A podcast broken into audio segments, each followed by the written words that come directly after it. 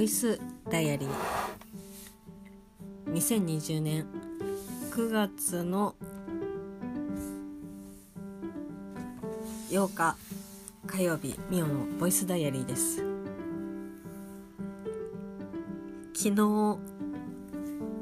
遅くまで残業をしていましたがその残業が実を結びました。毎月ですね月末お店の棚卸しが終わって委託商品を、えーと、お客様の方にいくらいくつ売り上げがあったよっていう報告書をですねまあ月初に送るんですけど、まあ、それの昨日残業をやっていましてでまあ残業した時にほぼ9割方終わらせていてで、まあ、正直ねそれもちょっと途中で断念しようかなって思ったんですけど、まあ、中途半端にやるとまたこうね脳みそを切り替えるのがちょっと大変なので。まあちょっともうここまでやっちゃおうって思ってやって昨日結構遅くまで残業してたしてたんですけどで今日まああの午前中ねエアコンを変えてたので午後から出勤でその計算報告書のすり合わせが夕方の5時からだったんですよ。だからまあ午後1に会社に入って、まあ、最後ねちょっと残った作業をしてでプリントしてでそれを打ち合わせに持っていけばいいかなっていうふうに最初思ってたんですけど今日の午前中にですねその打ち合わせの担当さんから電話とメッセージが入っててと、予定していた5時からの打ち合わせがちょっとできなくなってしまったので午後1からでもいいですかっていうふうに 連絡が来て。でまあそのメールをね見た時点でもう午後1では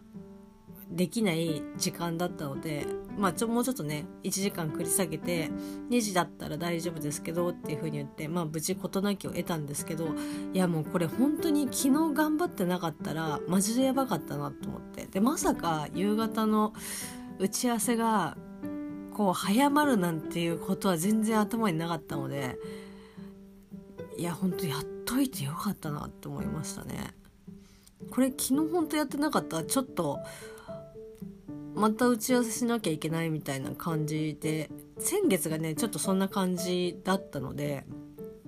またああいう風になってたのかなって思うとちょっといやほんと真面目に頑張ってよかったって感じです。でいつもですねその報告書を送る送り先がまあ多くて20件ぐらいとかなんですけど物がすごく多いんで1社に対してもだから結構ねなんだろう。紙で出力していつもすり合わせしてたんですよ。でザッピングしやすいからその方がいいかなと思ってたんですけど、まあ、結局今日午後1になったことで出力をする時間がなくてでパソコンでよければ確認できますって言ってで一緒にそのパソコン見ながらお互い確認をしていったんですけど意外とパソコンの方がやりやすいなっていうことが今日判明しました。間違ってたら数字もその場であのすぐ修正できますしあなんか全然こっちの方がいいなっていう感じで新たな発見でした。だからまあ8月のあ違うや9月の棚卸し分は、まあ、ちょっとそういう風にやってみようかなっていう風に思っています。さあそして皆様お待ちかね。エアコンくんですよエアコンくん。もうまああんだけ騒いでいましたが今ちょっとですね止めてるんですけど。もう本当に扇風機で過ごした秋口。まあ実際はですね31日からぐらいからエアコンが止まってしまったので休みの日も含めて24時間クーラーがない生活を体感したのが、まあ、丸3日間ぐらいとかなんですけどそれがですね今日無事にエアコン、まあ、修理が完了いたしました。本当にですね良かったですね。で原因としては、まあ、これもツイッターの方に書かせていただいたんですけどなんかね中の基板に送る信号が、まあ、モーターをね返してその信号を送ってるんですけどモーターがちょっと初期不良をしてたみたいで結局信号が来てるのにモーターのところにモーターからその基板に信号がいかないっていうのでまあモーターだけね変えてで、まあ、その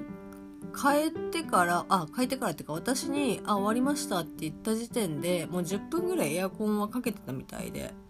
で特に止まることもなく冷風が来てるのでまあもう大丈夫だと思いますって言って。いや何て言うんですかね。こうちょっとお役所仕事的な感じ？そのまあ例えですけどファンが動いてるけどモーターがまあ、基盤に伝えてくれない。現場でこういうことやりたいとか実際こう動き出したりとかっていうので別をね何かをやりたいっていう時に役所に、えーと、申請を出すんですけどその申請が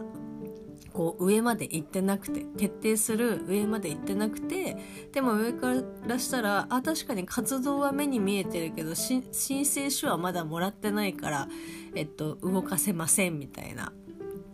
こう柔軟に対応してくれる感じではないんだなっていやマジなんかこうねこんなことや言ったら語弊っていうか誤解を、招きそうですけど、まあ、なんかお役所っぽいなって思いながら基盤が。擬人化にしたら多分なんかそんな感じになりそうだなって思いますけど、まあ、無事にですねほんとこうベタベタチクチクしない汗をね書いてるとそんな感じになってましたけどそれが無事解消されました。なんだったら今日入りタイマーをつけてですね会社に行ったんですけどまあ午後から出たんで、まあ、7時間後ぐらいにですね入りタイマーをかけて初めてですかね切りタイマーはよく使うんですけど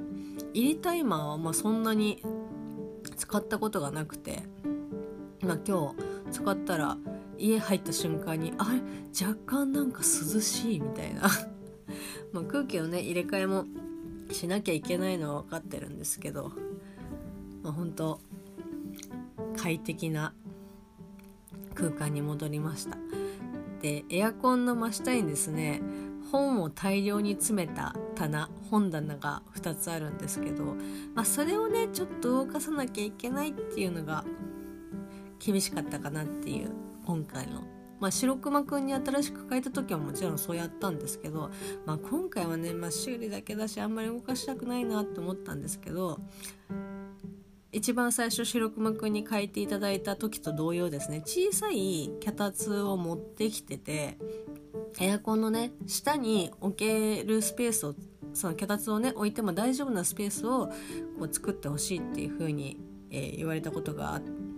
ありましてだからまあどうせそのままにしといたらあこれもみたいな感じで言われるのはちょっと目に見えてたので旦那さんと一緒にですね昨日どかしたんですけどまああのやっぱり案の定真下に脚立をね置いたのでああよかったみたいな感じで。まあ、無事に本当にですねエアコンが起動してよかったと思っております。で今回ですねまた台風の影響とかでいろいろね被害が出てたりとかこう何かが壊れたりとかっていうことはすごくまあ多かったとは思うんですけど私もですねまあ暑くはないと言っても締め切ると暑いからこう窓をですね常に通気がねだからこう空気の動線をよく考えて、まあ、使ってたりとかするんですけどだから台所の窓もですね開けてるんですよ。であそこが一番風通しがいいのかな涼しい風がよく来るんですけどあのねこのエアコン騒動で、まあ、唯一被害があったというのはですね台所のその窓のところに茶色いブラインドをかけてるんですけど今朝起きてみたらですねブラインドの一部が破損しておりましていやマジかと思って。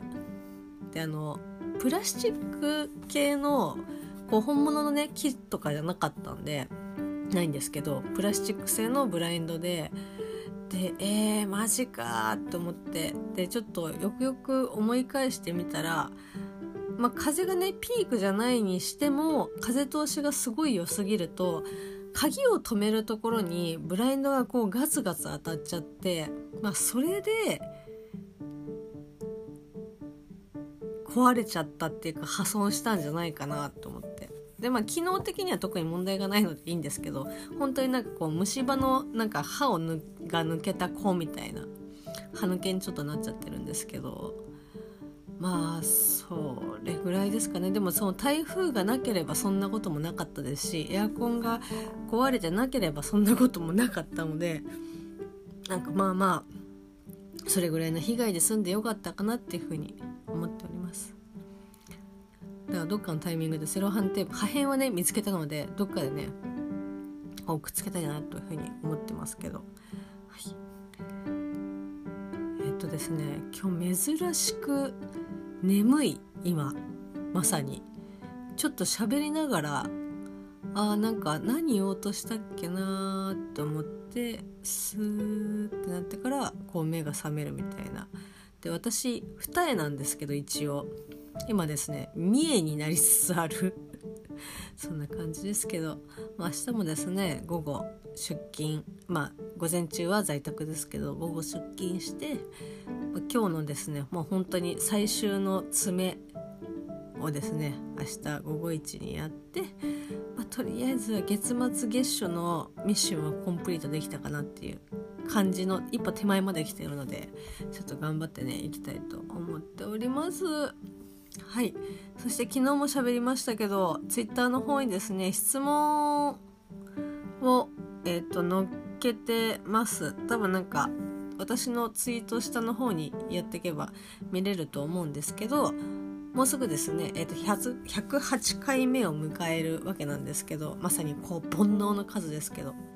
まあ、それを記念してですね、まあ、私への質問を今募集しております。もう何でもいいです。結構質問今いただいてたりとかするんですけどこれを知ってどうするんだっていうような感じもあったり割と真剣に考えたりとかっていうのもあるんですけど。いやもう